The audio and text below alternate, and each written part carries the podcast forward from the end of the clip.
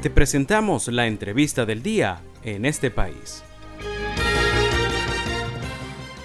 Tenemos el gusto de tener en la línea telefónica a Oscar Turrialba, es economista y además es miembro del Comité Académico del Centro de Divulgación del Conocimiento Económico CEDICE.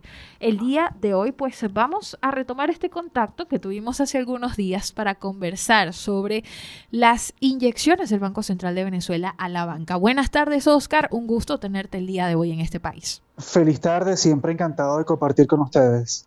Gracias, Oscar. Pues bienvenido a En este país.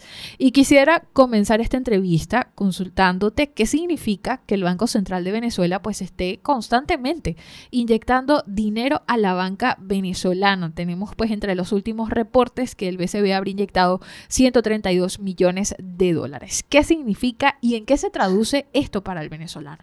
Pues perfecto. Para entender esta política es importante comenzar a entender el por qué se hace, ¿no? Y esta política de intervención cambiaria que empieza justamente a partir de, octubre, noviembre del año 2021, se realiza justamente para controlar la inflación en Venezuela. Es decir, eh, la, la, estrategia como tal es justamente controlar el tipo de cambio para que el aumento del tipo de cambio no se traslade a los precios. Recordemos que en Venezuela la economía está prácticamente dolarizada. Y esto más allá de medirlo en número de transacciones en bolívares o en dólares, significa que el venezolano promedio piensa en términos de dólares. Así use bolívares, piensa en términos de dólares. Por lo tanto, un aumento del tipo de cambio, por lo general, siempre se traslada a los precios. Entonces, claro, ¿cómo tú explicas esta política de intervención cambiaria hacia, hacia los precios, no? Y es que resulta que esta lógica que el Banco Central mantiene parte desde los principios de oferta y demanda. ¿qué ocurre cuando hay mucha oferta de un bien o un servicio? Pues por lo general el, el precio baja.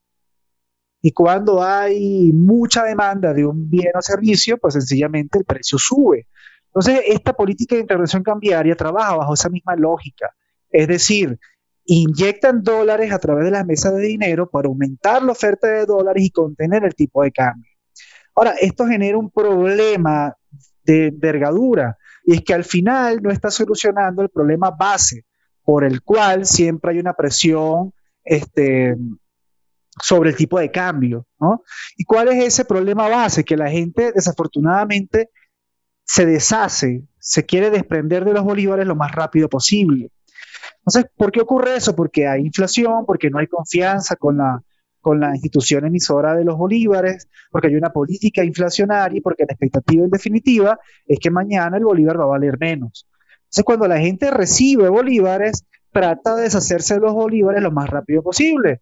Las personas que nos están escuchando en este maravilloso programa sabrán perfectamente que cuando reciben bolívares no los retiene, no los guarda en su cuenta bancaria, no, no, los almacena, no los ahorra. Trata de salir de ellos lo más rápido posible y eso explica la razón por la cual las personas al recibir bolívares enseguida quieren comprar dólares y enseguida lo gastan en el mercado.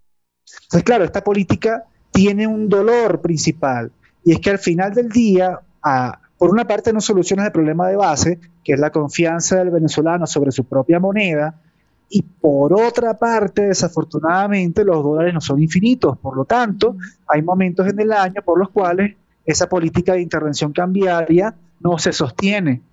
Y sobre todo considerando que parte de esos dólares que se estuvieron destinando a esa política provienen, por ejemplo, de la licencia Chevron, que no está por renovarse. Entonces, ¿de dónde saldrán los dólares para contener el tipo de cambio y evitar que el tipo de cambio se dispare y esto impacte en los precios? Es decir, esta política no es sostenible en el tiempo. Oscar, sí. Y como no es sostenible dígame. Sí, precisamente te iba a consultar por cuánto tiempo se puede mantener este mecanismo entonces de las intervenciones del Banco Central de Venezuela. ¿Por cuánto tiempo puede ser viable? Pues mira, definirte un tiempo es realmente eh, difícil porque uno eh, durante el año 2022 uno eh, estuvo alertando de que esta política al no, al no ser sostenible en cualquier momento, iba sencillamente a colapsar. Y hubo un colapso realmente en agosto del año 2022. Recordemos que para la segunda quincena de agosto del año 2022, el tipo de cambio se disparó de una manera realmente significativa. Tuvimos variaciones de precios en tan solo una quincena superiores al 20% en tan solo 15 días y luego se encontró la manera de volver digamos, a controlar ese tipo de cambio. Entonces, realmente responderte es difícil. Lo cierto es que te genera expectativa. fíjate tú, el, el, problema también adicional que esto genera, genera mucha incertidumbre, porque ellos pueden encontrar la manera de mantener esta política 5 o 10 meses más, como puede ser que dentro de 5 o 10 meses sencillamente se caiga. O sea, este tipo de políticas, también su característica fundamental, es que generan mucha incertidumbre justamente porque no son sostenibles. Es decir, lógicamente no se pueden sostener. Entonces, al final del día, por muy estable que esté el tipo de cambio, ¿qué piensa la gente? La gente piensa que en cualquier momento eso se va a disparar. O sea, yo, a mí me gusta mucho hacer esa relación entre el análisis económico y, la misma opinión pública, porque la, gente ha desarrollado ese instinto de, poder eh, saber o intuir cuando una política sencillamente no es sostenible. Así es. Oscar, le recordamos a nuestra audiencia que el día de hoy estamos conversando en este país con Oscar Torrealba, economista y además miembro del Comité Académico del Centro de Divulgación del Conocimiento Económico, se dice. Oscar, ya nos queda poco tiempo y pues antes de despedirnos en este contacto, hemos conversado contigo anteriormente pues sobre las condiciones para un aumento salarial en Venezuela, qué mecanismos se deberían tomar en cuenta ¿Cómo ves el escenario para el próximo primero de mayo, que digamos ha sido una fecha en la que históricamente pues se han dado a conocer diversos aumentos? ¿Lo ves viable en este contexto? Pues no, realmente yo llevo meses eh, a través de estos espacios mencionando que es técnicamente imposible aumentar el salario mínimo sin que esto implique un impacto en los precios. ¿Por qué? Porque desafortunadamente, mira, a pesar de que tenemos una economía pequeña, a pesar de que el propio gobierno ha disminuido su gasto público, en términos relativos el tamaño del gobierno sigue siendo grande para el tamaño de la economía que tenemos en el país. Es decir, si no hay una reducción del tamaño del gobierno y si no hay un ajuste en las cuentas fiscales del gobierno, es decir, ajustar esos ingresos y gastos fiscales, desafortunadamente es técnicamente imposible generar un aumento del salario mínimo que sea sostenible en términos de poder adquisitivo para el propio trabajador. Es decir, nosotros podemos esperar un aumento del salario mínimo que a los cinco meses ya se esté devaluando por completo, tal como ocurrió el aumento anterior. Es decir, acá no, es, no se trata sencillamente de sacar cuentas y decir, bueno, aumentemos a tanto.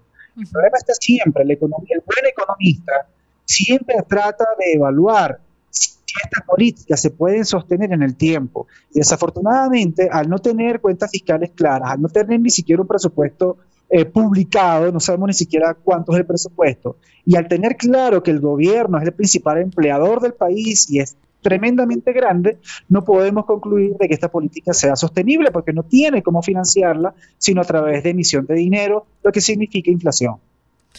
Muy bien, Oscar, pues agradecidos por este contacto. El día de hoy estuvimos eh, conversando en este país con Oscar Torreal, es economista y además es miembro del Comité Académico del Centro de Divulgación del Conocimiento Económico, se dice, pues estuvimos conversando sobre estas intervenciones del Banco Central de Venezuela en la banca venezolana y también pues la expectativa que pudiese existir eh, sobre un aumento del salario para el primero de mayo.